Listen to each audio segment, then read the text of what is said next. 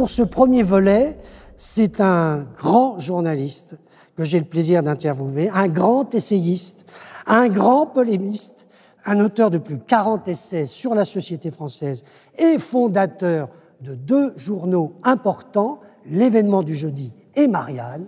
On a le bonheur de l'accueillir. Je vous demande d'accueillir Jean-François Kahn.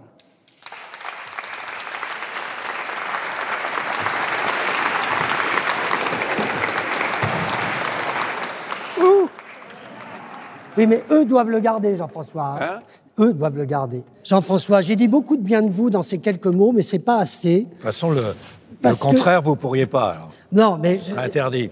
Vous savez que je pourrais en rajouter encore plus après avoir lu ce premier volume de mémoire. J'ai trouvé votre livre absolument euh, épatant. pour parler un peu comme Jean d'Ormesson.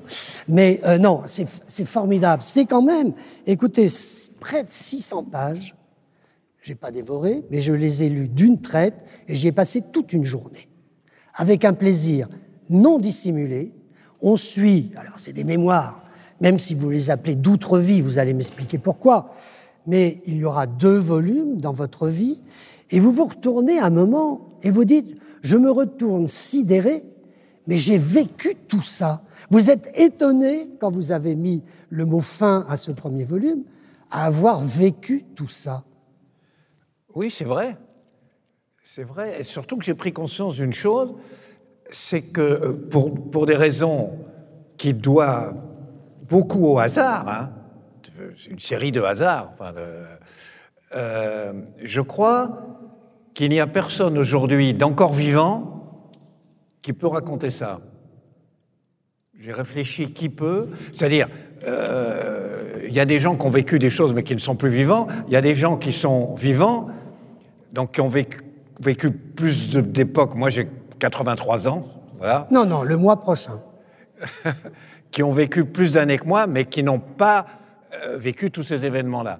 C'est-à-dire, au fond, depuis 56 jusqu'à il y a 10 ans, je crois que tous les événements intérieurs et extérieurs ou personnages qui ont contribué à façonner notre monde, euh, le hasard fait que je les ai vécus de l'intérieur.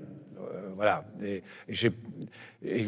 J'avais décidé que après 80 ans, on pouvait écrire des mémoires, et je les ai donc écrits. Mais quand je les ai écrits, c'est vrai que je me suis dit, mais mon Dieu, mais j'ai vécu ça, j'ai vécu tout ça. J'avais fini par oublier. Alors, quand est-ce que vous avez décidé de les écrire et à quel moment, c'est au début dans ce livre, je trouve ça passionnant, vous définissez le mot mémoire et vous, vous, et vous définissez à la fois la difficulté à rassembler la mémoire et, la difficulté d'avoir aussi des trous de mémoire. C'est-à-dire que euh, qu'il y a une certaine difficulté à se souvenir, on ne se souvient pas de tout. D'ailleurs, si on se souvenait de tout, on se souviendrait de tellement de choses que ça encomprerait votre cerveau, euh, ça s'annulerait. C'est le fait qu'il faut interroger et interpeller sa mémoire. C'est qu'il faut faire très attention à sa mémoire. Je vous donne un exemple très précis. Euh, j'avais un récit, une mémoire très nette de quelque chose assez frappant. C'était en 1944, donc pendant l'occupation.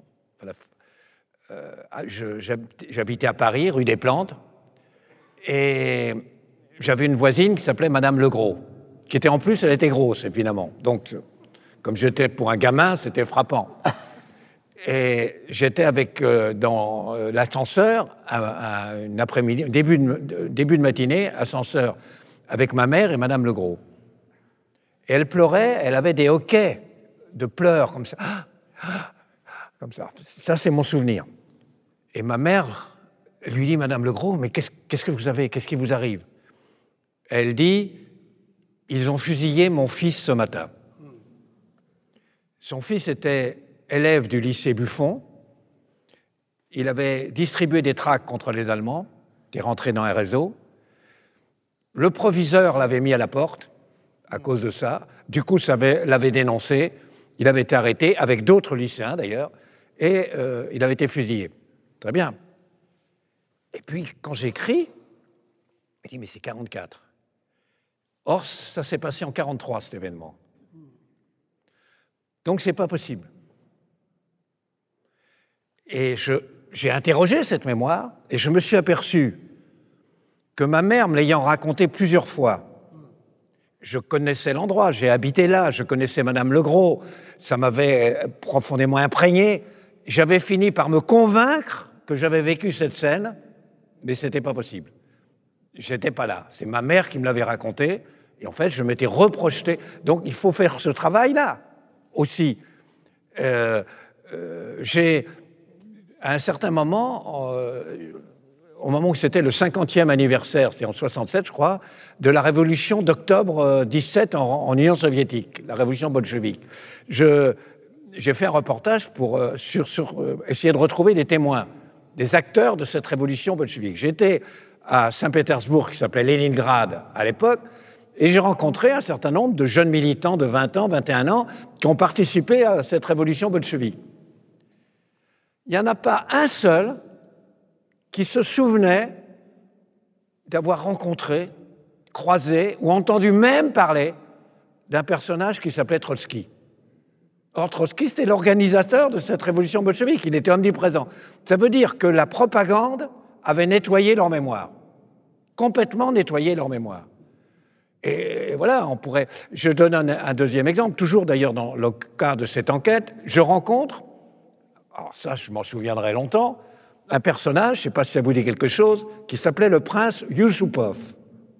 Le prince Yusupov, c'est l'homme qui a assassiné Rasputin. Je vais le voir à la banlieue parisienne, il était à Paris, il était très vieux, il avait des lunettes noires, il était dans le noir, je ne vous dis pas l'impression. Hein une espèce d'angoisse. Bon. Et il vous raconte l'assassinat de Rasputin. Rasputin ne voulait pas mourir. Il l'empoisonne, il est toujours vivant. Il l'assomme, il est toujours vivant. Il donne des coups de revolver, il est toujours vivant. Il donne des coups de poignard, il est toujours vivant. Ça ne devrait pas nous faire rire. Hein, vous ne pouvez pas imaginer. Et à la fin, il le noie. Et quand il le noie, il y a des bulles qui remontent à la surface qui prouvent qu'il n'était pas mort. Donc il me raconte ça. Or, en vérité, ils étaient trois, hein, ils avaient attiré Rasputin dans une villa, ils étaient trois, et on sait aujourd'hui que c'est pas lui qui a tué Rasputin.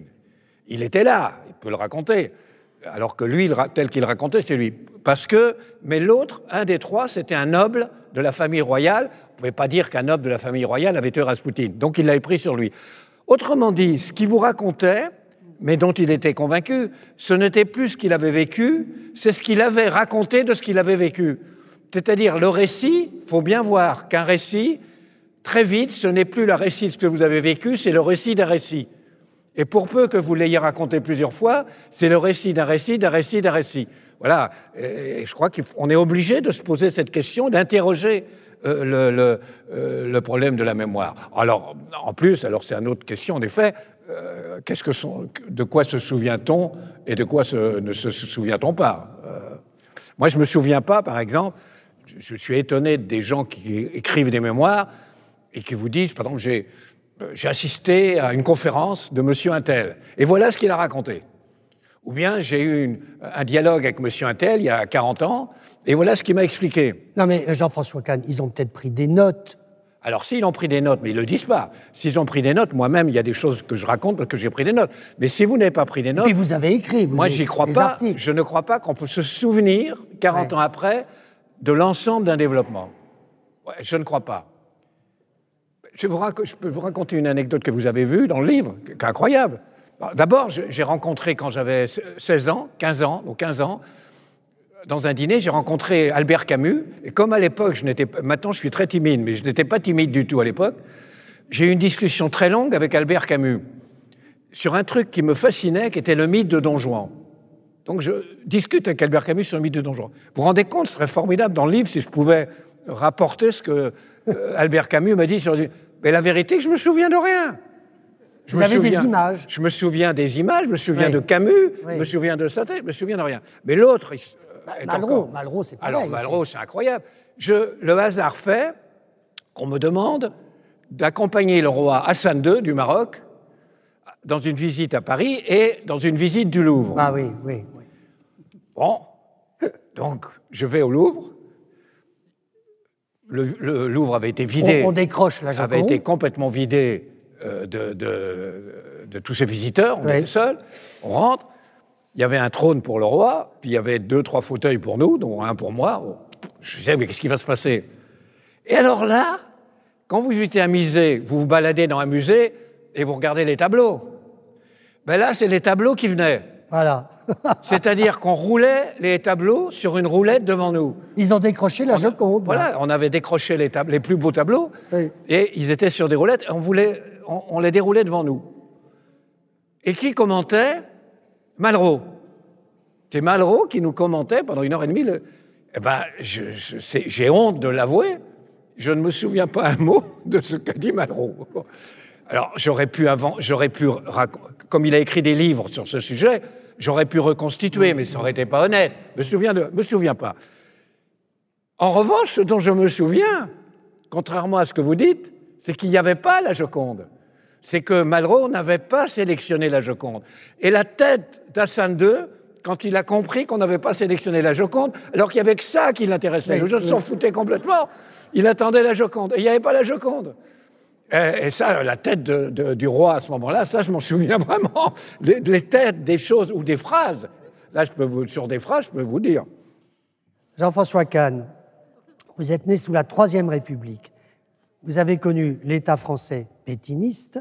Vous avez été éveillé politiquement sous la quatrième, vécu les soubresauts qui ont débouché sur l'instauration d'une cinquième république. Vous avez couvert les événements de mai 68, accompagné en 81 sa, deuxième, sa première victoire après deux élections, l'élection d'un président de gauche, François Mitterrand, vous avez assisté à ce que vous appelez le dynamitage du clivage gauche-droite et à la montée du national-populisme, et vous avez connu dix présidents.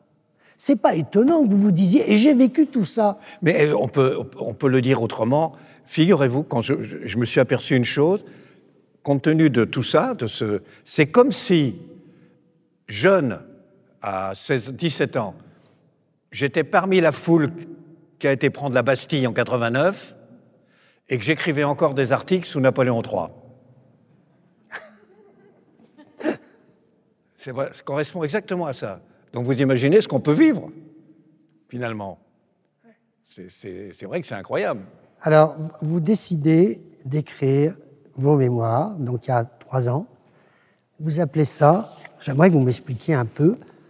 Mémoire d'outre-vie, alors mémoire d'outre-tombe, c'était déjà choisi, mais mémoire d'outre-vie, tome 1, je me retourne sidéré, pourquoi ce titre? Bah Parce que vous l'avez dit tout à l'heure, quand, quand, je me, me reprojette le film euh, de ce que j'ai vécu, encore une, par hasard. Hein, c'est pas très souvent euh, au début de ma carrière, c'est parce qu'on me demandait d'aller là, de faire ça, d'aller. Par exemple, j'étais en, euh, j'ai couvert les événements de mai 68, par exemple, et lors de la journée Riguet-Lussac où il y a eu des barricades, vous connaissez peut-être la journée des barricades, j'ai été blessé par une grenade de la police et j'ai eu le pied ouvert.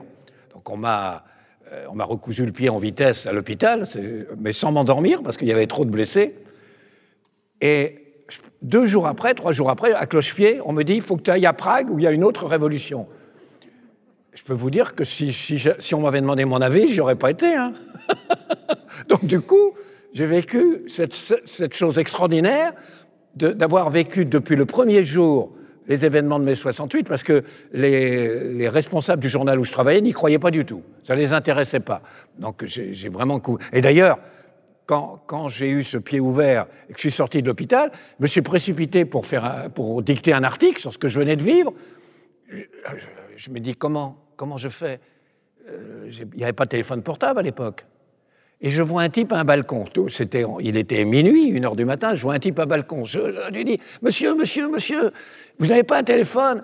Ah, Il me dit Oui. J'ai dit Vous êtes à quel étage? Il me dit Je monte à toute vitesse, je vais chez lui, je prends le téléphone, j'appelle le journal. Je dis Voilà, je, je veux vivre un événement, vous pouvez me passer la rédaction? On me dit Mais tout le monde est rentré chez soi. La direction a dit que, que ce n'était pas intéressant ce qui se passait, que là, tout le monde est rentré chez soi. Je vous dis, oh la, la gueule. Bon. Et, donc, et trois jours après, comme ils me disent, vous partez à Prague.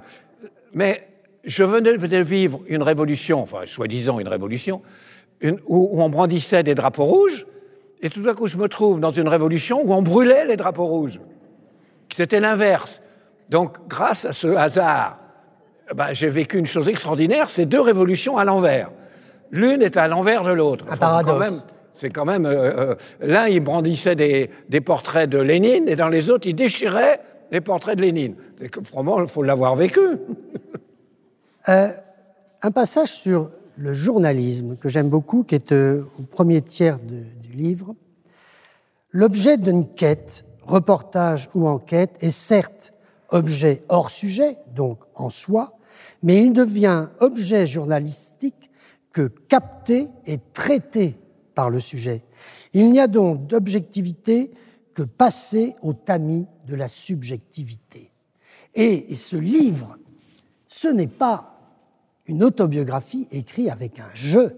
Ça ne vous intéresse pas, ça. Il n'y a pas de narcissisme, il n'y a pas de mise en avant de Jean-François Kahn. Vous êtes le témoin du journalisme et le témoin d'une époque.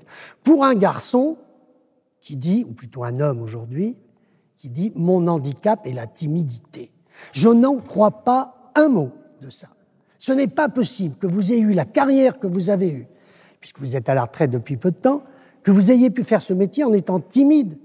Il a fallu, sauf, l'exemple, sauf l'exemple que je livre à tous, qui se passe dans un café où vous trouvez Romy Schneider absolument sublime, et comme votre timidité vous empêche, vous n'allez pas la voir.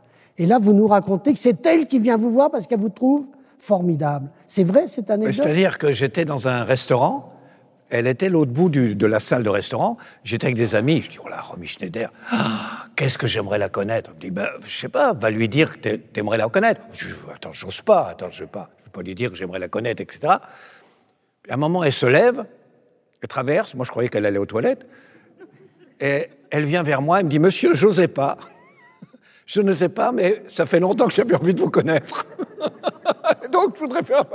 Ah, c'était quand même. Euh, voilà. Mais autrement, c'est vrai. Ma femme, elle me reproche de ne pas assez parler de, de, je sais pas, de ma vie affective, y compris de la façon dont je l'ai connue, quelque chose comme ça. Mais je lui dis, ça intéresse qui? Il faut avoir une prétention inouïe pour dire, euh, je vais raconter au monde entier la façon dont j'ai connu ma femme ou, ou les aventures que j'ai pu avoir ou ne pas avoir, etc. D'ailleurs, dans vos mémoires, il n'y a rien d'intime hein, sur votre vie intime. il y a des choses intimes quand ça a une signification. Alors, il y a une chose intime. Mais j'ajoute une chose. Je rajoute une chose. Vous dites parce que malgré tout, je raconte des choses qui, euh, si c'est important, qui ne, sont forcément, qui ne sont pas forcément liés à la politique ou à l'actualité. Je donne un exemple. Euh, un jour, j'étais à euh, un club méditerranéen, en vacances au club méditerranéen. J'étais d'ailleurs avec ma femme. Et là, on est, vous connaissez le club méditerranéen? Il y a des gens qui ont déjà été ici. On y va souvent célibataire, hein, je crois, mais bon. Là, je n'étais pas célibataire. Bon. Et alors, j'étais au bar, vous savez, on paye avec des, des, des boules, enfin bref. J'étais au bar avec euh, tous les gens qui étaient au bar. Et puis il y avait une dame qui était là pour moi. Et il y, a, un type, un Américain, euh, du genre musclé et poilu. Et il faisait sa brasse, parce que tous les jours, il faisait sa, longueur de crawl plutôt. Il sort de l'eau, sur la plage, tout dégoulinant, il pousse, il pousse le cri de Tarzan, et paf, il tombe. Alors les gens du club méditerranéen arrivent, ah, ils le portent dans, ce qu'on appelait une case. Ils appellent ça une case, une sorte de chambre. Mmh. C'est terrible, machin. On appelle les gens, ils font la, respiration. Euh, euh, bouche à bouche Le bouche à bouche, respiration de, respiratoire. Massage cardiaque, voilà, c'est ça. machin, comme ça. rien. Euh, ils appellent, mettent une, une glace devant sa bouche, pas de bouée. Ils appellent le médecin, etc. Le médecin a dit ben, c'est fini, il est mort. Ah. Et alors, il faut prévenir sa femme. Donc ils arrivent vers le bar, tout doucement, vous savez comment Madame, on a quelque chose à vous dire. Quoi? Soyez courageuse. Ah. Votre mari, quoi Il lui arrivé quelque chose. Ah bon? C'est grave? Euh. Il est mort. Silence. Et la femme, champagne pour tout le monde. je peux vous dire que c'est enfin libérer ce salopard depuis le temps que je, que, je le supporte, c'est formidable, etc. Bon, le problème, c'est qu'il y avait un type tout seul qui continuait à lui faire la, la, respiration dans la case. Nerveusement. À un moment, tellement, avec tellement nerveusement, qu'il lui casse les côtes. Crac, on entend crac, les côtes cassent. Sauf qu'après crac, on entend houille. Ah, il a dit houille. Peut-être pas mort. On appelle le médecin qui arrive et tout, machin. Il n'est pas mort. Et vous, vous étiez là ah ben, J'étais au bar, moi. Oui, bah oui, champagne. et alors, on rappelle, ils, reviennent toujours pareil en catimini, le même groupe. Faisons attention, madame, on a quelque chose à vous dire. Quoi? Votre mari, il n'est pas mort. Alors là, elle les a injuriés. Mais de quoi vous, vous mêlez-vous? Je vous avais rien demandé. Qu'est-ce que ce machin? C'était une, explosion de colère et de machin. Enfin bref, ça je le raconte parce que même si ça n'a rien à voir avec la politique ou l'actualité, avouez que c'est quelque chose qu'on faut avoir vécu, quoi. Et ça intéresse les gens.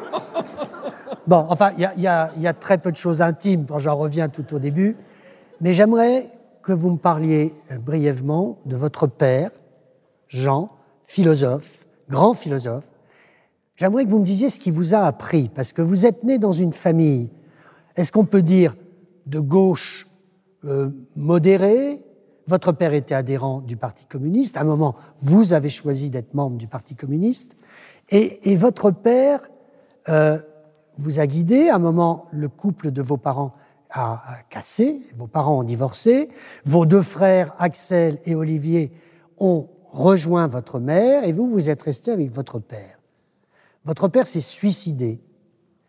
Il avait donné un billet d'ailleurs à Axel, Axel a beaucoup raconté ça dans ses livres, avec un billet sur la banquette du train, Sois raisonnable et humain. Je l'ai beaucoup invité à Angers, il nous a parlé de ça. Mais j'aimerais que vous me disiez, votre père, que vous a-t-il appris et ce que vous avez gardé à la fois de son engagement politique et de sa réflexion? Tous les trois, parce qu'on était trois frères. Hein. Sur les deux autres, un, un est mort. Euh, L'eau, vous le savez peut-être, ne se porte pas bien.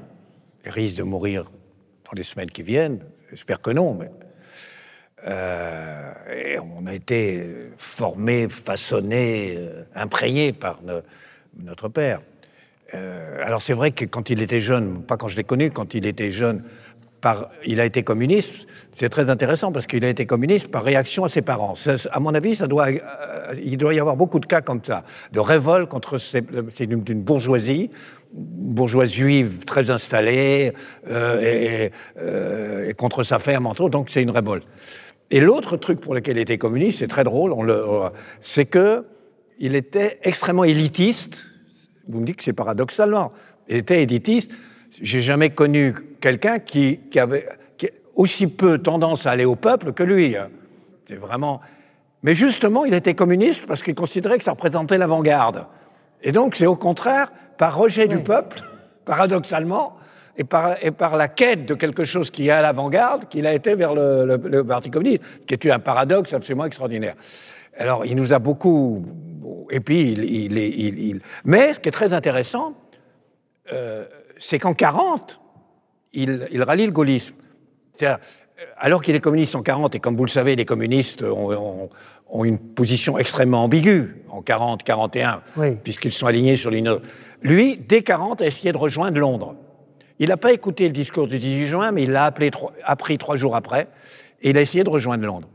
Et il a été dénoncé par son colonel, et emmené dans un camp à Argelès, euh, où il y avait des républicains espagnols. Et là, il s'est sauvé. Donc, résistant gaulliste de la première heure, et ensuite, quand il y a eu les maquis, tout de suite euh, aller dans le maquis. Et vous voyez toute l'ambiguïté, la contradiction de cette période qui est l'occupation et la libération. Donc lui, il fait ça. fait vraiment, il a résistant de la première heure et jusqu'au bout, il participe au maquis, il participe à la libération de Paris. Son père, grand bourgeois juif, plutôt de tendance qu'avait fait Verdun, donc tendance aurait été pétiniste, sauf qu'il doit porter l'étoile jaune. Donc c'est quand même un problème. Et donc il rejette le régime de Vichy parce que, mais parce que le régime de Vichy lui fait porter des toiles jaunes. Mais quand mon père rejoint la résistance armée, il refuse de le voir en disant euh, je ne veux pas, je, je, ne reconnais pas un fils qui collabore avec les bandits. Pour lui, la résistance, c'est les bandits. C'est extraordinaire. Et puisque je vous parle de cette contradiction, je vais aller jusqu'au bout avant de répondre à votre question. Alors ma mère, elle, avait été croix de feu dans sa jeunesse, c'est-à-dire oui. une organisation plutôt très à droite. Elle avait été pétiniste dès euh, aux 40. Mm-hmm. Euh, puis elle a basculé complètement. Alors, elle, elle, à la fin, à 95 ans, elle était gauche-gauche. Hein, je peux vous dire, euh, c'est rare d'habitude. Et, et elle, elle, a basculé au moment des, des rafles de juifs. C'est ça qui l'a fait, qui l'a fait oui. basculer. C'est drôle parce qu'un jour, elle, elle raccommodait une, une, une, veste de mon père, et dans la doublure, elle sent une, quelque chose de dur. Elle déchire la doublure, on voit, elle voit un tract de la résistance. C'était en fin 40, début 41 et remet le tract et recoule la doublure et elle ne dit rien. Ni à mon père, ni à personne. C est, c est, je trouve ça assez, euh, tout à fait émouvant. Mais j'ai aussi une grand-mère maternelle qui, à elle seule, d'abord, on pourrait écrire un roman, reflète cette contradiction. Je ne la connais pas. Pourquoi je ne la connais pas? Parce qu'elle a refusé de me connaître, ni moi, ni mes, frères. Pourquoi ma grand-mère ne veut pas me connaître? Parce que j'ai un nom juif. Dans, dans, ma famille, il y a des bourguignons, des italiens, tout, mais euh, le nom est juif, puisque mes grands-parents étaient juifs. Le fait d'avoir un nom juif, elle ne veut pas nous connaître parce qu'elle est très engagée dans les partis fascistes. Elle est fasciste, totalement fasciste. Donc, d'un racisme absolu. Vous vous rendez compte, elle ne veut pas connaître ses petits-enfants parce qu'elle a un nom juif. Pendant l'occupation, elle était très belle, très très belle, une sorte d'aventurière. Elle devient la maîtresse d'un officier allemand. Alors là aussi, j'ai longtemps imaginé que ça devait être un officier SS, mais non, je vais pas jusque-là, c'est un officier allemand. Dont, d'ailleurs, j'ai la photo, mais je crois qu'il est mort sur le front russe. Quand Paris est libéré, les résistants vont chez lui, elle, était avec son officier allemand dans une maison en banlieue, enfin une banlieue chic, ils arrivent, au mieux pour la tondre, mais à mon avis, sans doute pour la fusiller, parce que son cas était quand même assez radical. Mais elle était partie la veille, elle avait fui avec son officier allemand et, et elle s'en allait avec les Allemands en retraite. Et là, Moi, lu pendant la retraite, elle avait une valise, elle a mis ses bijoux, son argent dans une valise. C'est incroyable. Et son amant lui tire une balle dans la tête pour voler la valise. Ce qui fait que par un basculement du destin formidable, alors que j'allais avoir une grand-mère fusillée pour collaboration, j'ai une grand-mère assassinée par les nazis. Et son amant son, En l'occurrence, son amant, ah les oui, Donc, oui, j'ai une grand-mère héroïne assassinée par les nazis. Et là, pour le coup, je me souviendrai toujours d'une scène. Alors là, c'est là absolument que j'ai vécu. C'est les gendarmes venant annoncer à, à ma mère euh, la, la, la, la, mort de sa mère, toujours pareil, soyez courageux, on va vous dire, votre mère, il lui a arrivé quelque chose, quoi, elle a été tuée. Bon, et elle a été tuée. Et ma mère dit par qui? Les Allemands. Et ma mère a ce cri formidable, ah, je préfère. Alors, c'est dans votre livre, il y a des, ces passages, c'est un livre de chronologie. Les premières pages, on n'aura pas le temps de tout dire, évidemment, je vois que le temps passe très vite, euh, Jean-François Jean mais les premières pages, vous et vos frères, vous êtes au Petit Pressigny, pas très loin d'ici, vous parlez de votre grand-mère, vous parlez de la vie à la campagne, vous parlez de ces familles d'accueil qui ne sont pas toujours si chaleureuses que ça, enfin du moins, sauf le deuxième placement. J'aimerais, je reviens à mes deux questions. Vous devenez journaliste, on peut le dire, complètement par hasard. Vous ne connaissez pas l'anglais, vous n'avez pas de permis de conduire, je suppose que vous l'avez passé depuis. Ah, toujours pas? Bon, d'accord, très bien. Euh, bon, euh, donc vous, vous ne parlez pas l'anglais, vous n'avez pas de permis de conduire, et vous vous retrouvez. Et, et je tape pas la machine. Et vous tapez pas la machine. Vous n'avez pas appris non plus l'ordinateur quand même. J'écris à la main. Vous écrivez au crayon. Vos correcteurs doivent être contents. Ils alors sont très contents. Ils sont très contents. Bon, donc là où je veux en venir, c'est que vous ne pensiez pas du tout faire une carrière dans le journalisme. Vous aviez toute une idée de 50 métiers les plus invraisemblables que tous les autres métiers. Et pourtant, le premier reportage que vous faites, moi, me fait hurler de rire. On rit beaucoup hein, dans vos mémoires. Vous faites le reportage d'Édouard Leclerc vendant des légumes dans les rues de Paris. Moi, je Mais vous c'est romanesque ou c'est vrai je ça venais, je, je venais d'être journaliste. J'étais tout jeune journaliste, j'étais encore stagiaire. Et on me dit il y a un espèce de luberlu qui vend en direct des artichauts dans les rues de Paris. Il faut aller le voir. Alors moi j'y étais et du coup c'est le premier article que j'ai écrit dans ma vie. C'était sur un mec qui vendait des artichauts dans les rues de Paris, mais il se trouve que c'était Édouard Leclerc qui est devenu euh, voilà. Mais c'est vrai que bon d'abord j'étais prof d'histoire, j'avais j'ai euh, j'étais prof d'histoire géo. Euh, c'est vrai que j'avais euh, une de mes obsessions que j'ai gardées d'ailleurs longtemps, mais encore que j'ai aujourd'hui, mais enfin maintenant je suis trop vieux. Je sais pas pourquoi, je rêvais de créer, d'être à la tête d'une entreprise qui exploite la verticale du cochon. C'est-à-dire qui exploite tout ce qu'on peut faire à partir du cochon.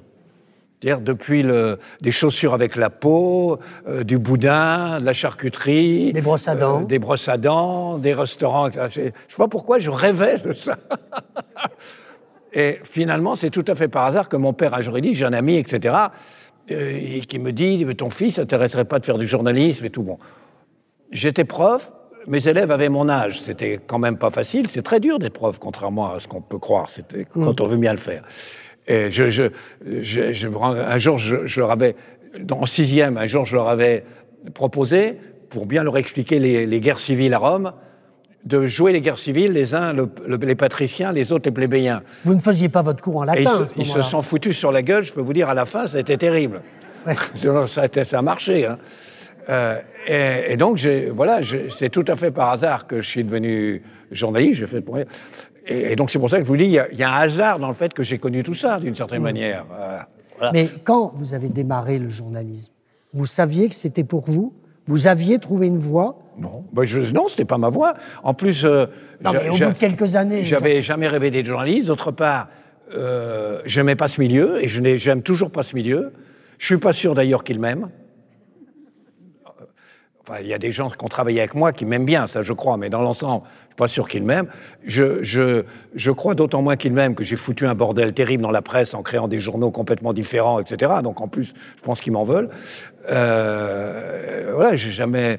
C'est pas un milieu terrible. Il y, a- des gens formidables. hein. J'ai connu des talents, etc. Mais c'est pas un milieu euh, terrible. Euh, donc, mais en revanche, et puis en plus, moi, je me suis interrogé. Les journalistes c'est la seule catégorie qui continue d'être en France totalement adepte d'une idéologie, d'une philosophie qu'on appelle le positivisme, l'empirisme ou le positivisme, qu'on peut résumer par une phrase d'un philosophe empiriste anglais du XVIIIe qui s'appelle Berkeley, qui est en latin esse est percipi, c'est-à-dire être, c'est être perçu. Et donc, ils sont tous adeptes de ça. Je l'ai vu, donc c'est vrai. C'est vrai parce que je l'ai vu. Donc, au nom de ça, euh, c'est le Soleil qui tourne autour de la Terre. Parce qu'on voit tous le Soleil qui tourne autour de la Terre. Personne ne voit que c'est l'inverse. Personne ne voit que la Terre tourne sur elle-même. Donc vous voyez bien les limites de cette idée. Il n'y a aucun progrès scientifique qui a été perçu. Personne n'a perçu les atomes. Personne n'a perçu l'infiniment petit. Personne n'a- perçu la déflagration atomique. Tout ce qu'on a, euh, toutes les avancées scientifiques, c'est d'avoir été au-delà du perçu et remettre en cause euh, le perçu. Et c'est vrai aussi au, niveau euh, scientifique. Quand, quand il y a eu la... euh, un jour, j'ai- euh, couvert, j'allais au Proche-Orient au moment où il y a eu les guerres au Proche-Orient, j'ai assisté aux grandes manœuvres de l'armée égyptienne. C'est formidable, les grandes manœuvres, parce qu'il y a une armée formidable d'armée, des chars, euh, des, des fantassins, euh, euh, des corps d'élite, etc. Alors, ils chargent, ils hurlent. Ils, ils sont d'autant plus courageux que de toute façon, il n'y a pas d'ennemis. Dans une grande manœuvre, il n'y a pas d'ennemis. Donc les mecs, ils, sont, ils, peuvent, ils hurlent, ils, vont à l'attaque, ils déferlent avec leurs chars, de toute façon, ils risquent rien. J'assiste à ça. Ça m'a impressionné, ils avaient l'armement soviétique et tout, etc. Et j'en ai déduit, quand il y a eu la guerre avec Israël, qu'elle serait longue. Israël gagnerait sans doute, mais qu'elle serait longue. Ben, elle a duré six jours. Donc le fait d'avoir perçu m'a trompé. Une autre fois, je ne l'ai pas écrit. Heureusement, parce qu'on pourrait me reprocher, vous voyez, vous êtes gouré, je ne l'ai pas écrit. Une autre fois, je ne l'ai pas écrit parce qu'on aurait pu dire vous êtes gouré, c'est que je suis en, Tchécoslovaquie, à Karlovy et je vois Brezhnev et Dubček, le, mmh. réformateur tchèque, qui se précipitent les bras dans l'autre et qui s'embrassent sur la bouche, etc. J'en déduis, les soviétiques ne vont pas intervenir en Tchécoslovaquie. Ah, si, ils sont intervenus en Tchécoslovaquie. Donc, ce que j'ai perçu euh, m'a trompé. Mais le comble du comble, c'est que euh, je participe, je, couvre, comme on dit, euh, ce qu'on appelait Septembre Noir, c'est-à-dire une guerre civile entre les Palestiniens et les Jordaniens, les Bédouins jordaniens. Je suis à Amman, je suis à Grand Hôtel, avec tous les journalistes internationaux. À ce moment-là arrivent des fidaïs, des commandos palestiniens, qui bouclent l'hôtel et font tout le monde prisonnier, enfin, les ne laissent pas sortir. Le hasard faisait qu'un quart d'heure avant, j'étais sorti pour un rendez-vous. Donc, je me retrouve seul au moment où éclatent les combats de rue, je me retrouve seul au milieu de ces combats. Donc je pourrais dire, ouais, moi je suis témoin pour raconter tout ce que vous voulez, si quelqu'un sait pour vous raconter, c'est bien moi, j'y étais, j'ai vu, j'ai perçu. Mais quelle est la réalité? C'est quand vous êtes au milieu d'une guerre civile, d'un combat de rue, vous avez des gens cachés derrière un mur des murs, qui tirent sur des gens cachés derrière des murs, et vous le regardez vous-même caché derrière un mur. Vous voyez, vous comprenez rien. Moi, j'ai rien compris.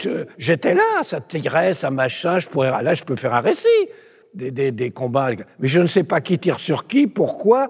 Non seulement je comprenais rien, mais je ne savais même pas qui avait gagné à la fin. Quand je rentre à l'hôtel, je suis confronté aux journalistes qui n'ont rien vu. Et les journalistes qui n'ont rien vu m'ont expliqué tout ce que j'avais vu. Parce qu'ils avaient écouté Radio Londres, euh, Radio Le Caire, Radio Tel Aviv, etc. Donc ils étaient très au courant. Et c'est grâce à ceux qui n'ont rien vu que j'ai pu comprendre le sens de ce que j'avais vu. Mais si vous dites ça à un journaliste, il hurle, il n'aime pas. Mais c'est la réalité. Jean-François Kahn. raconter de blagues. Jean-François Kahn, le travail d'investigation d'un journaliste, qu'en pensez-vous? Moi, je ne comprends rien à cette histoire du journaliste d'investigation. Par définition, quand on est journaliste, on fait de l'investigation. De toute façon, ça revient, je reviens toujours à être à cet être perçu, de toute façon, la société, toutes les formes de société, par définition, tissent le voile qui cache ce qu'elle est vraiment. D'abord parce que si on voyait toutes les réalités telles qu'elles sont, ça serait insupportable. D'ailleurs, soi-même, on s'en est pas à poil, on se met des vêtements. Euh, et la société se met elle-même des vêtements. Euh, donc, euh, il faut aller au-delà. J'ai toujours dit que l'information se vole.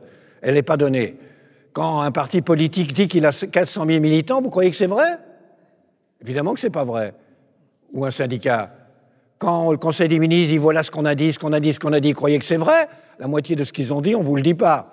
Et ce qu'on vous dit, souvent, ils ne l'ont pas dit. Euh, donc, il faut, aller au-delà. L'investigation, c'est d'aller... Euh, euh, donc, on est forcément un, investigateur. alors, soit dit, quand c'est un fait divers, tout à coup, on s'aperçoit qu'on est investigateur. Mais on est investigateur même quand c'est pas un fait divers. Moi, il se trouve que j'ai participé à une investigation qui a fait beaucoup parler d'elle, avec un, un, grand journaliste qui s'appelait Jacques de Rogy, puisque c'est nous qui avons révélé qui étaient les auteurs de l'assassinat de Barka. C'était l'Express, ça, c'était C'était l'Express. Parce que il se trouve que j'ai été en Algérie. J'ai couvert la fin de la guerre d'Algérie. Il y a des passages formidables sur la guerre. J'ai couvert la fin de la guerre d'Algérie, l'OS, etc., tout ça. Bon. Et, quand, et, et ensuite, j'étais, dans la première année d'indépendance de l'Algérie, j'étais à Alger pour le journal Le Monde. Or, Alger, à l'époque, était une ville où il y avait tous les révolutionnaires du monde entier. C'était vraiment le lieu d'abord, il y avait toutes les tendances trotskistes françaises, il faut, se les taper, hein, je peux vous dire. Euh, et il y avait tout ce qu'on appelait les mouvements de libération nationaux, c'est-à-dire les mouvements de libération des anciennes colonies, qui ensuite vont prendre le pouvoir, qui vont devenir les dirigeants de ces pays-là. Mais à l'époque, c'était des, rebelles. Et donc, je voulais, ça faisait aussi partie de mon boulot, c'est de prendre contact avec ces gens-là. Il y avait un type qui coordonnait tous ces mouvements, qui s'appelait Ben Barka.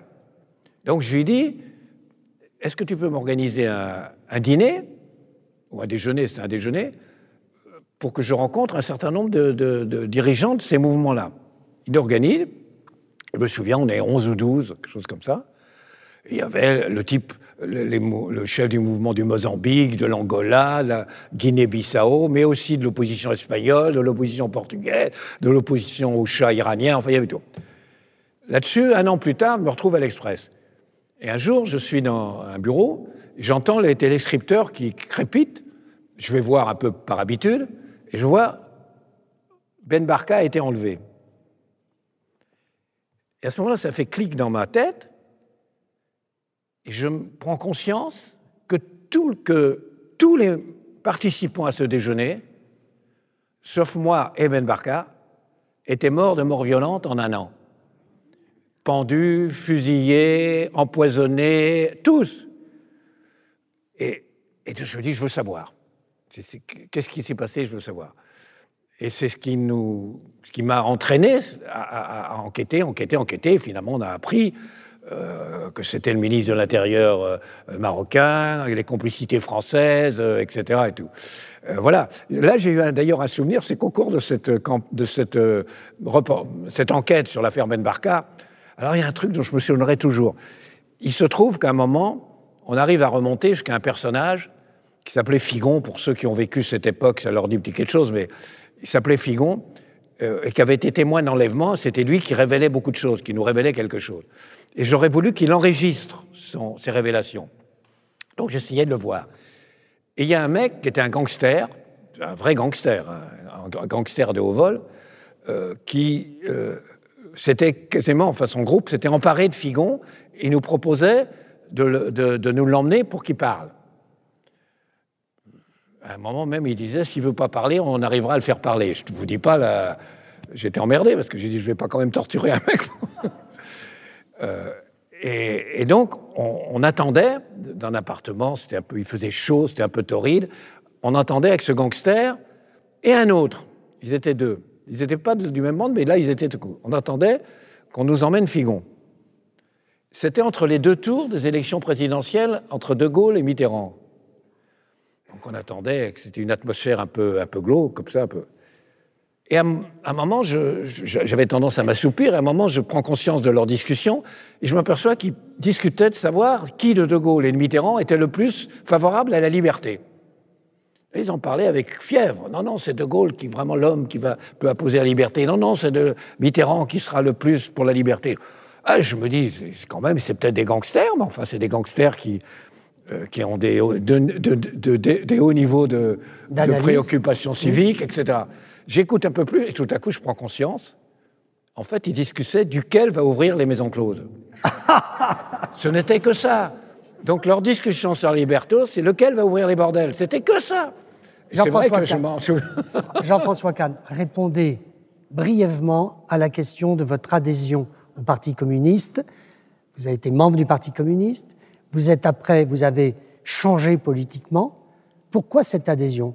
Parce que c'est très intéressant dans votre livre, on comprend ces années après-guerre, l'après-guerre justement, qui est une période où le monde d'après va être très paradoxal. J'ai peut-être pas changé politiquement. Ah, vous, avez été, vous avez été élu modem à un moment, bah au Parlement européen, mais ça sera le tome 2.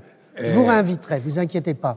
Mais donc, racontez-moi ça. Vous savez, quand on, quand on m'a interrogé pour savoir, mais est-ce que vous avez été communiste Des fois, je dis oui, et des fois, je dis non. Alors, pourquoi vous avez adhéré Les, les deux sont vrais. J'ai pendant deux ans été membre du Parti communiste. Oui. Donc oui, et non, parce que j'ai jamais été communiste. C'est-à-dire, j'ai jamais euh, souhaité qu'il y ait une, une, société communiste, j'ai jamais rêvé d'une société communiste, etc. Euh, C'était, euh, alors, vous, vous savez, quand vous avez 16 ans, 16 ans, 17 ans, ou 18 ans. Je venais d'avoir 18 ans et malheureusement pour moi, je n'avais pas connu Dalida. Je ne connais toujours pas d'ailleurs. Oh. Oh. Ma timidité. Voilà ma timidité. Je, je, vou- je- je voulais vraiment connaître Dalida, j'ai jamais osé l'appeler. Oui, mais enfin, vous connaissez toutes ces chansons. Ah, je connais toutes ces chansons. Bon, on n'est pas là pour ça. Revenez C'est dommage, sur. Là, c'est un, un autre rendez-vous. parce que je pourrais vous chanter, je venais Moi, mais on, on fera un duo.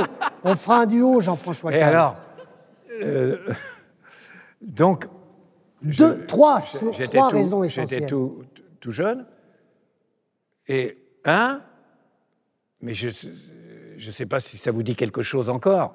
Vous avez un, type qui avait pris le pouvoir en Égypte, qui s'appelait le colonel Nasser. Il était le chef de l'Égypte et il a pris le pouvoir en Égypte.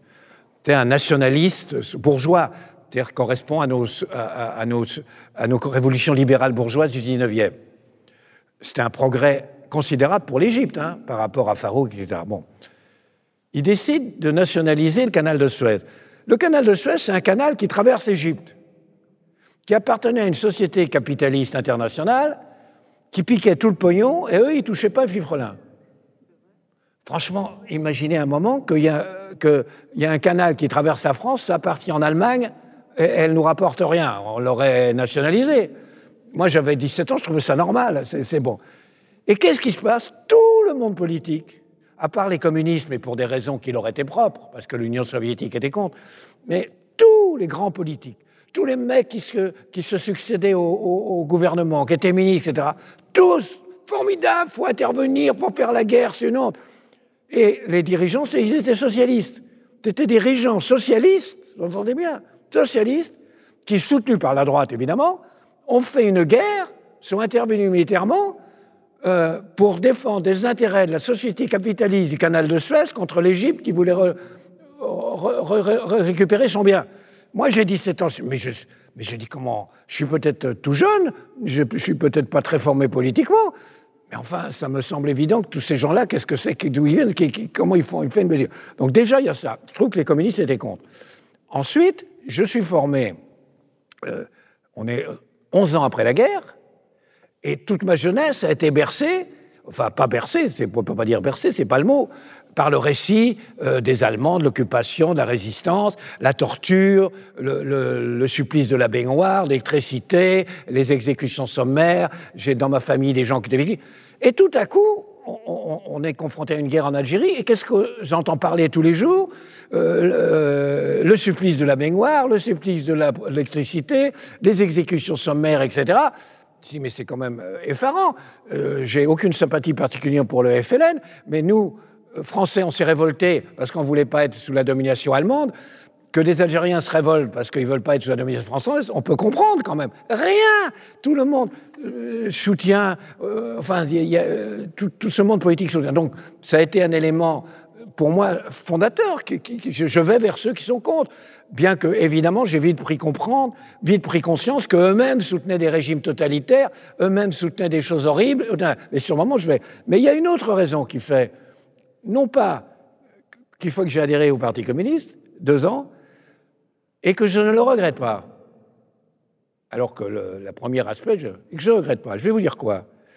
D'abord, qu'ils étaient anti-gauchistes. Et dans toute ma carrière, où j'ai couvert dix coups d'État militaires dans le monde, j'ai tellement été confronté à cette dialectique infernale qui fait que l'activisme gauchiste fait le jeu de l'extrême droite et fait le jeu de ceux qui font les putschs militaires, que j'ai cultivé un rejet assez fort du gauchisme. Et les communistes, au moins, faisaient une critique assez juste du gauchisme. L'autre raison, c'est que les communistes qui avaient un ancrage populaire, un vrai ancrage populaire, ils disaient, au nom du peuple, qu'il fallait une régulation des migrations et pas laisser comme ça que ça allait nous coûter très cher si on ouvrait les frontières et que sans contrôle on laissait complètement euh, venir absolument tout le monde. Il disait que euh, il, montrait du doigt le problème du de, de la euh, De l'insécurité. de l'insécurité, euh, des, des- des con- des trafics de drogue, de des conséquences sociales du trafic de drogue, de la ghettoisation des sociétés. Tout ça, il le disait, ce que la gauche ne disait pas, ce que la gauche ne dit pas, ce que la petite gauche ne disait pas, ce que la gauche bourgeoise ne disait pas, ce que la petite gauche bobo ne disait pas. Il le disait. Et le fait qu'ils ont cessé de le dire, sous la pression de cette gauche bobo, bourgeoise, etc., a eu une conséquence horrible, c'est que leur électorat a passé au Front National. Jean-François ça, je ne regretterai jamais Oui.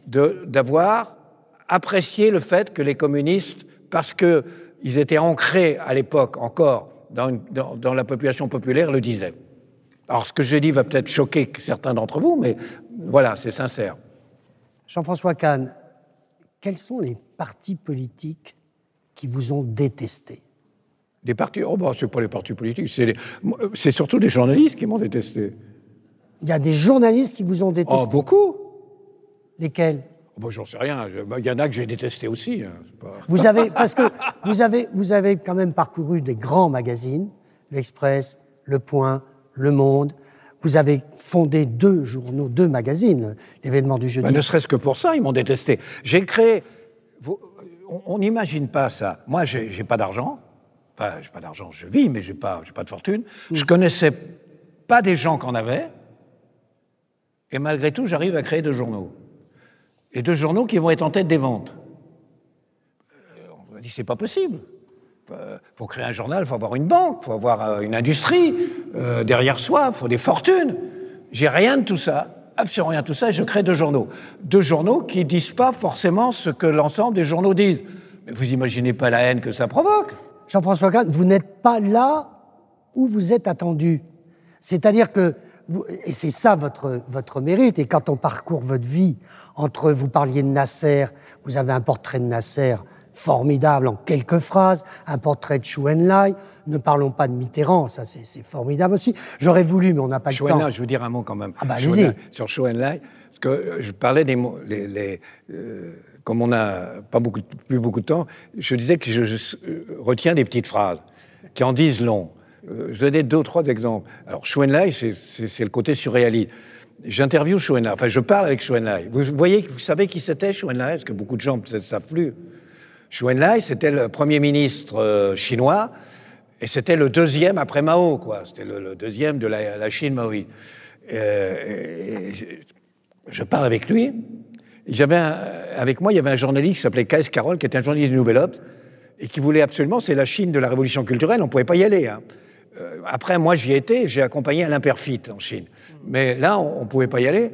Et, alors, le, journaliste du Nouvel Obs, il lui, il lui disait qu'il demandait un visa pour la Chine, parce qu'il voulait faire un livre sur la Chine, et lui expliquait ce qu'il voulait mettre dans le, le livre. C'est-à-dire qu'il n'avait pas été en Chine, il voulait y aller, mais il expliquait à Chouenec tout ce qu'il voulait écrire dans le livre. C'était pas la peine qu'il y aille. Et alors, il était long en plus dans son explication. Et Chouenec, il l'écoute avec cette- ce visage absolument modelé, euh, où tout- toute l'histoire a laissé ses empreintes. Silence, il se retourne vers sa, euh, la, la fille qui lui traduit, qui l'a traduit. Et le- et la fille dit, Monsieur le Premier ministre, il dit que votre livre, ou bien il aura beaucoup de succès, ou bien il n'en aura pas du tout. Ça, trouvé, je me souviendrai toujours de ça. Et les deux, deux petites phrases que je voulais ajouter, une qui, qui j'étais avec, quand j'étais avec les Palestiniens en Septembre Noir, on était, j'étais arrivé en voiture et on, on avait, comme c'était une tension, il fallait faire attention, on avait pris un fusil. On avait emmené un fusil avec nous, et dans le, le fusil, avec un silencieux. Les Palestiniens, un groupe de Palestiniens qui nous arrête, ils voient le fusil, ça, ça les choquait pas qu'on ait un fusil, mais ils comprenaient pas ce qu'il y avait au bout du fusil. Donc on leur dit, c'est un silencieux. Et il dit, mais c'est quoi un silencieux? Je dis, ben, c'est un silencieux, c'est pour qu'on tire sans faire de bruit. Ils nous regardent, ils prennent le fusil, ils se retirent et ils tirent. Et il revient. Et le chef nous dit cette phrase qui résume tout le problème palestinien. Mais à quoi ça sert de tirer si ça ne fait pas de bruit? Et oui. la deuxième phrase que je voulais vous donner, qui résume tout le problème du populisme, c'est je- j'assistais, je couvrais une manifestation de jeunes péronistes en Argentine, Ah et oui. le Péron, etc. Ils avaient des slogans formidables. Et un des slogans, pour ceux qui savent l'espagnol, c'est Las bolas del general son tesoro nacional. C'est-à-dire les couilles du général sont un trésor national. Et je trouve pouvoir scander les couilles du général sont un trésor national, je pense que c'est le populisme dans toute son ampleur. Alors, vous avez justement Chu Enlai, cette formule. Alors, vous êtes historien de formation, comme vous l'avez dit. Nasser, complexe, contradictoire, entier. Che Guevara, symbole par excellence de la révolution idéale parce qu'impossible. Et vous vous moquez de cette effigie que tous les ados portent sur un t-shirt. Et Xu Enlai, en dix ans, après Spartacus, il s'était transformé en talent. Oui, c'est ça. Mais ce que surtout, c'est chez Guevara, ce qui est formidable, c'est qu'il avait une tête de poster. C'est-à-dire c'était. De t-shirt, vous hein dites. De t-shirt, vous oui, dites. il avait une tête de t-shirt et de poster. C'est incroyable. Hein oui. J'en ai connu deux comme ça. D'ailleurs, c'est intéressant. Deux, c'est euh, un, c'est Lumumba, cette tête extraordinaire, euh, cette chemise blanche quand on l'emmène pour le tuer, et Che Guevara, c'est qu'ils avaient une tête de Christ. Et donc forcément, à partir du moment où on les tuait, ça devenait un calvaire. Ça devenait un symbole du calvaire christique parce qu'ils avaient la tête. Ça, c'est une chose qui m'a beaucoup frappé. Donc, la guerre d'Algérie vous a marqué profondément. Il y a un moment dans le livre, en 67, vous avez l'occasion d'être confronté au général Massu, à l'occasion d'un procès qu'il vous intentait. Non, pas lui, mais il défendait celui qui. Le colonel, le commandant Falk. C'est Maître Badinter qui vous défend. Et voilà ce que vous écrivez sur Massu. Inoubliable. Figure sèche, visage en biais, mais non biaisé, taillé à la serpe, avec quelque chose qui respirait, irradiait même l'authenticité quelque peu bordée. Ce Massu-là, qui finira par regretter, contrairement à Bijard, l'utilisation de méthodes qui heurtaient ses convictions religieuses, s'était rallié à De Gaulle dès 1940, le hissera au pouvoir en 58 et bien que se sentant trahi, le sauvera en 1968. Oui, il a passé son temps à se rallier à De Gaulle. Il est, finalement, il se rallie à De Gaulle en, 41. Mmh. vraiment, euh, de nouveau en, en 58. Euh, et c'est il le sauve en 68, De Gaulle en 68. Alors il dit, est-ce que c'est vrai? On n'a jamais pu euh, avoir une certitude, mais je pense qu'il ne mentait pas. Euh, Massu. Il était un peu borné, il faut dire la vérité, mais très absolument direct, sincère, etc. Et que, quand De Gaulle est venu le voir à Bergen-Belsen, il était, euh, il dit, De Gaulle était démoralisé. À Baden-Baden. À Baden-Baden, était démoralisé, avait des doutes, et, s'interrogeait de savoir s'il ne fallait pas passer la main, en gros. il, était, il, était, en déprime, quoi. Pompidou n'attendait que ça. Hein. Euh, Pompidou attendait que ça. Giscard d'Estaing aussi. Hein. Et, euh, et c'est lui qui lui remonte la morale, qui dit-il, qu'il le rend lui-même. Et quand De Gaulle s'en va, il est décidé à reprendre le pouvoir, etc. Voilà. Euh, donc, il, oui, il contribue à le, à le sauver à ce moment-là. Alors que De Gaulle l'avait viré hein, quand il l'avait critiqué. Parce que je vous signale qu'à l'époque, un militaire qui critiquait le pouvoir sous De Gaulle, il était viré tout de suite. Hein. Oui. Jean-François Kahn, vous avez accompagné François Mitterrand à plusieurs de ses campagnes euh, présidentielles. Vous avez connu De Gaulle. Vous avez connu dix présidents. Certains ont les. J'ai connu, surtout, j'ai bien connu Chirac, vous savez pourquoi? Parce que j'ai été. C'est moi qui l'ai convaincu de créer une maison de la poésie à Paris. Et du coup, le conseil d'administration de la, de la maison de la poésie à Paris, il était président, il m'a demandé d'en être vice-président. Donc pendant deux ans, tous les deux mois, j'ai participé à des réunions avec Chirac sur la poésie. C'est un peu original. Mais parce qu'il aimait beaucoup la poésie, c'est contrairement à, ce qu'on peut croire. Et je me souviendrai toujours de cette phrase. Je ne sais pas pourquoi sur Verlaine, il dit Verlaine, je, le trouve un peu court des pattes de derrière. n'ai jamais compris ce qu'il voulait dire par là. Très bien, on le saura pas. Euh, Jean-François Kahn, répondez-moi sur la personnalité de François Mitterrand. Vous l'avez connu, donc il n'était pas du tout euh, euh, favori dans les élections, des premières. Vous l'avez suivi donc jusqu'à son élection du 10 mai 81, qu'on a beaucoup fêté euh, dans les journaux, dans la presse. Comment, mais d'une manière précise, vous avez senti François Mitterrand? C'est compliqué, les gens évoluent. Euh, lui, oui. Euh, c'est une évolution. Il avait une deuxième je peau. Pense, je pense que je pense que sa conversion lente euh, à la gauche a été sincère. J'en suis pas sûr. Beaucoup de gens pensent que non. Euh, je pense, était sincère. Je pense que l'histoire du le, fait qu'il s'est retrouvé dans le trou total au moment de l'affaire de l'Observatoire, totalement isolé, euh, repoussé, etc., a créé chez lui une sorte d'examen de conscience. Et enfin, bref, il y a une évolution. Que, bon, euh, mais pour vous donner l'exemple d'une mutation, avant qu'il soit socialiste, vous savez que Mitterrand, quand même, a adhéré au Parti socialiste, et le jour même, il en est devenu le chef. Quand même rare. Vous devenez chef d'un parti auquel vous avez adhéré le matin. Euh, mais avant d'adhérer au Parti socialiste, il n'était donc pas socialiste, il était non inscrit. Oh, pardon, il avait deux, trois amis non inscrits. Et à ce moment-là, il m'avait demandé, il avait créé un petit groupe de conseillers, où il y avait d'ailleurs Banater et il y avait Jean-François Revel, je me souviens. Mmh. Euh, il m'avait demandé de participer à ce petit groupe de conseillers où on réfléchissait à, des sujets, à des problèmes. Et ce jour-là, il m'avait demandé, je revenais du Proche-Orient justement, il m'avait demandé de, lui faire une sorte de rapport sur le conflit israélo-arabe. Et c'était après la guerre des six jours. Je dis, Israël a gagné la guerre, il a assuré son droit à la vie, son droit à la sécurité, son droit à l'existence. On ne peut que tous s'en réjouir, enfin, c'était mon avis. Euh, maintenant, euh, il y a un autre peuple euh, qui, lui, n'a toujours pas de patrie, qui a aussi le droit à l'existence, et on ne parviendra à la paix que le jour où on, prendra en compte aussi le droit de cet autre peuple à une existence. Il m'arrête, il me dit qu'il est très choqué par mes propos et qu'il ne veut pas en entendre davantage. Or, quand il sera président, c'est lui le premier qui va à la Knesset dire qu'il faut faire un État palestinien à côté d'Israël. Donc voilà un exemple qui prouve qu'on peut évoluer, qu'on peut changer. D'ailleurs, vous, dans le livre, le 10 mai 81, vous dites c'est un choc. Vous ne vous y attendiez pas, vous étiez à la brasserie Boffinger, à deux ah, pas de la Bastille. Je m'attendais un peu. Moi, j'ai pas voté Mitterrand au premier tour. J'ai voté Mitterrand au deuxième. J'ai pas voté au, Mitterrand au premier tour parce que j'étais contre la retraite à 60 ans.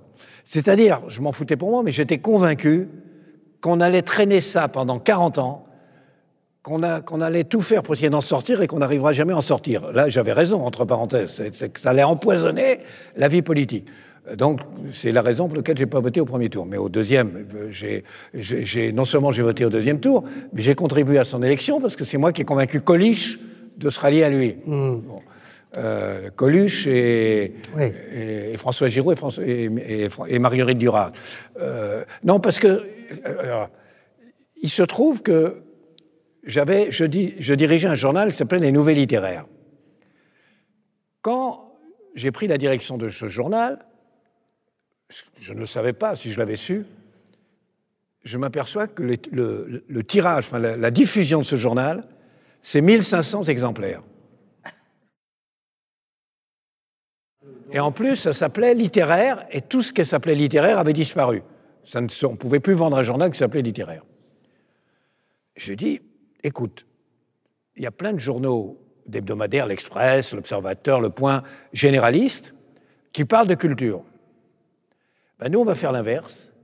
À partir de la culture, on va parler de tout. On va montrer qu'à partir de la musique, du cinéma, on peut parler absolument de tout. Et donc, je décide qu'on va transformer les nouvelles littéraires un journal généraliste, mais qui parle de la culture, et qui s'appelle Journée Nouvelles Littéraires. Avec une équipe, entre parenthèses, qui était de cultureux. Il y en avait qui ne parlaient que du, théâtre d'avant-garde ou que, de, la peinture non figurative.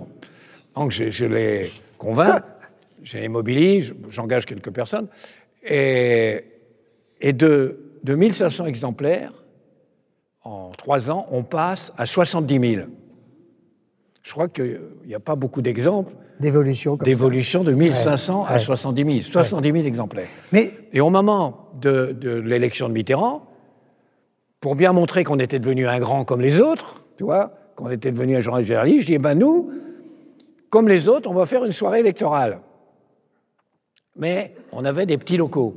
Je me dis, si Mitterrand est élu, c'est un événement historique, énorme on est, donc on, risque d'avoir une centaine de personnes participant à notre soirée électorale. Et on n'a pas l'espace. Il se trouve qu'on était près d'une brasserie qui s'appelait Boffinger. Or, le patron de Boffinger était convaincu, il était basque, il était nationaliste basque. Il était convaincu que Mitterrand allait donner l'indépendance au Pays basque. Je ne sais pas pourquoi, il s'était mis là dans la tête. Donc je vais le voir et je lui dis, écoutez, si les sondages nous montrent euh, vers 18 heures que Mitterrand est élu, est-ce que vous mettez votre restaurant à notre disposition C'est très grand, Bouffinger. Ah, il dit mais oui, etc. Et je vous offre le buffet. Oh vache, je offre le buffet. Euh, je réunis tous les journalistes du journal et je dis, toi qui fais le cinéma, tu téléphones au cinéaste, toi qui fais la chanson, tu téléphones au chanteur, toi qui fais le théâtre, toi qui fais le... de le téléphoner. Euh, et je dis à mec, on peut, vous savez, on peut être 100, 150. Dalida n'est pas venu là. Non, mais je ne crois pas qu'il y avait Dalida. Non, il n'y avait pas Dalida. mais il y avait beau, la plupart des grands. Il y avait Juliette Gréco, euh, euh, il y avait beaucoup. il y avait comment Celle qui chantait. Comment s'appelle la, fille qui chantait avec mon tralala Suzy Delair. Ah oui. Il y avait Suzy Delair. Euh, il y, avait un poète. Non, mais là, on s'égare. Excusez-moi, Jean-François. Non, mais moi, je là, on s'égare. J'aimerais, pour terminer l'entretien. Moi, je ne m'égare jamais quand je parle de Suzy Delair. Non, mais bien sûr. Et vous pouvez chanter les premières, la première phrase, si vous voulez. Non Je suis sûr qu'il y a des gens qui connaissent. Bah oui, bien sûr. Hein euh, et alors, très bien. C'est une répétition du tralala. Il est élu, Mitterrand. Vous êtes au courant? Oui. Il a été élu finalement. Oui. Mais j'ai lu euh, votre livre. Hein. Ah bon mm. euh, Ah bah oui, je vous l'ai rappelé. Bah. Et... et, donc, euh, et à ce moment-là, les gens arrivent, arrivent, arrivent, arrivent, arrivent. Je ne sais pas ce qui se passe. Il se trouve qu'il y avait eu une rumeur dans tout Paris, une sorte de boule de neige, sur le thème, c'est là que ça se passe. Et tout le monde Il n'y a, pas un écrivain, à part, il n'y a pas un chanteur, à part Dalida. Il n'y a pas un cinéaste, il n'y a pas un peintre, il n'y a pas. C'était absolument inouï. Il y avait de toutes tendances. Il y avait du Tour, euh, euh, par exemple. Il y avait Jean Dutour. Il y avait Jean Dutour. Ah oui. Il y avait Dormesson. Oui. Euh, il y avait tout le monde, toutes les tendances, tout, tout, tout ce qui compte dans la vie était là. On n'était pas 1500, on était 3000. Et il y avait la queue dehors. Et il y avait Aragon. Et à 1h du matin, Aragon se lève pour rentrer, il dit Je pars. Il se retourne vers nous. Il dit On fêtait quoi exactement? Il, avait, il avait peut-être un peu trop bu. Enfin, tout ça est dans le livre, euh, évidemment. Mais pour terminer, pour terminer, euh, Jean-François Kahn, je n'ai pas trouvé énormément de méchanceté dans votre livre. Vous égratignez très mollement, je dirais très mollement, et peu souvent. Alors évidemment, JJSS, bah, vous êtes viré de l'Express, je comprends. Françoise Giroud, vous l'appelez chatte-tigre. Non, mais j'en dis beaucoup de bien de Françoise Giroud. Oui. Vous, vous avez des formules comme ça. Françoise Giroud, chatte-tigre. JJSS, vous n'êtes pas très, très tendre avec lui, d'autant plus que vous soulevez son élection débile à, à Bordeaux. Non, son non. Son, bah oui, son non, sa candidature à Bordeaux. Il se fait élire député de Nancy et il se présente à Bordeaux après. Vous êtes dur avec Étienne Moujotte. Ouais. Et peut-être aussi avec Claude Perdriel. Je suis le, mitigé sur Claude Avec le patron de l'Obs. Mm. Pourquoi vous n'aviez pas envie euh, d'assassiner encore un peu plus de gens? Bah Ça, vous verrez le deuxième tome. Ah Bon. Le deuxième tome, donc à partir de 83, puisque c'est la date limite de celui-là. C'était compliqué de trouver une date pour mettre le mot fin au premier ah Non, non, c'est j'arrête, j'arrête avant le moment où je vais créer des journaux. Je bascule dans une autre vie. À partir du moment où je deviens créateur de journal, patron de presse, euh, entrepreneur, enfin, etc., je, je, bascule dans une autre vie. Donc c'est normal que je. Oui. Donc vous n'apprenez toujours pas à conduire ni à la machine à écrire. Bon, d'accord. Très bien. Donc, je vous conseille. C'est trop court, on aurait dû rester trois heures avec vous. Il y a plein de choses qu'on n'a pas dit, mais bon, vous les aurez dans le livre. 600 pages, un cahier photo. Oh, si, quand même, je résiste pas. Qu'est-ce que c'est que cette photo, Jean-François Kahn? Non pas à l'émission de télévision Chantez-le-moi, parce que on aurait pu parler de l'opérette, vous adorez l'opérette, mais cette photo, ah, je parle de la où vous êtes avec une carabine, je sais pas quoi, la presse comme arme de combat, on n'est jamais assez prudent. mais non, mais d'abord, je vais vous parler d'une autre photo qui est ah. dans le livre. Ah oui, je vois. le, votre, votre, votre double. Il y a une photo dans le livre où. Jean-Christian Harvey. Où on me voit ça? à côté de moi-même. Il y a des fois, on peut se faire photographier à côté de ses pompes. Oui. Mais là, c'est à côté de moi. Parce que j'étais éditorialiste à Europe 1 le Nouvel Ops, un jour m'appelle et me dit on n'a pas de vrai chef de service politique, on voudrait que vous vous confiez la, euh, demander d'être chef du service politique du Nouvel Ops. Donc je dis que moi je suis directeur européen, je ne veux pas, etc. Il me rappelle, il me dit euh, euh, mais vous pouvez faire les deux. Je ne peux pas faire les deux, 1 n'aurait pas accepté. Il me rappelle, et finalement je dis bon d'accord, je veux bien pendant un an le faire, mais clandestinement c'est déjà quelque chose d'exceptionnel. Je ne crois pas qu'il y ait un autre exemple assez inhabituel, de quelqu'un qui a été chef du service politique d'un grand journal clandestinement. et donc, je ne pouvais pas signer de mon nom. Et donc, quand je faisais des articles, je prenais un pseudonyme qui était Jean-Christian Harvey. Quand je prends la direction des nouvelles littéraires, comme je voulais montrer que c'est devenu un grand journal, donc j'engageais un peu des renforts. J'ai dit, je, je vais engager Jean-Christian Harvey. Ça ne me coûtait rien parce que c'était moi-même. Donc, j'explique que j'ai engagé, que j'ai engagé Jean-Christian Harvey. Sauf qu'un jour, il faut faire la photo de groupe. Là, on était emmerdé. Je dis que faire avec Jean-Christian Harvey? Parce qu'il avait signé, il était devenu connu. Et donc, j'ai pris une, photo de groupe avec moi. On a laissé une, place euh, vide. Je me suis déguisé. J'ai mis une, fausse perruque, une, moustache, et tout.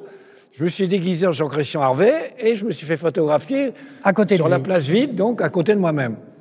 C'est comme ça que j'ai pu faire exister. Et, pour, et à ce moment-là, ma femme m'a donné l'ordre d'arrêter en disant Tu vas devenir fou. Je me retourne sidéré. Thomas, Mémoire d'outre-vie. Bravo Jean-François Kahn, votre livre est passionnant. Et je crois, et je même suis sûr, que je vous inviterai pour le tome 2. Je serai ravi de, de vous inviter à nouveau. Merci à vous.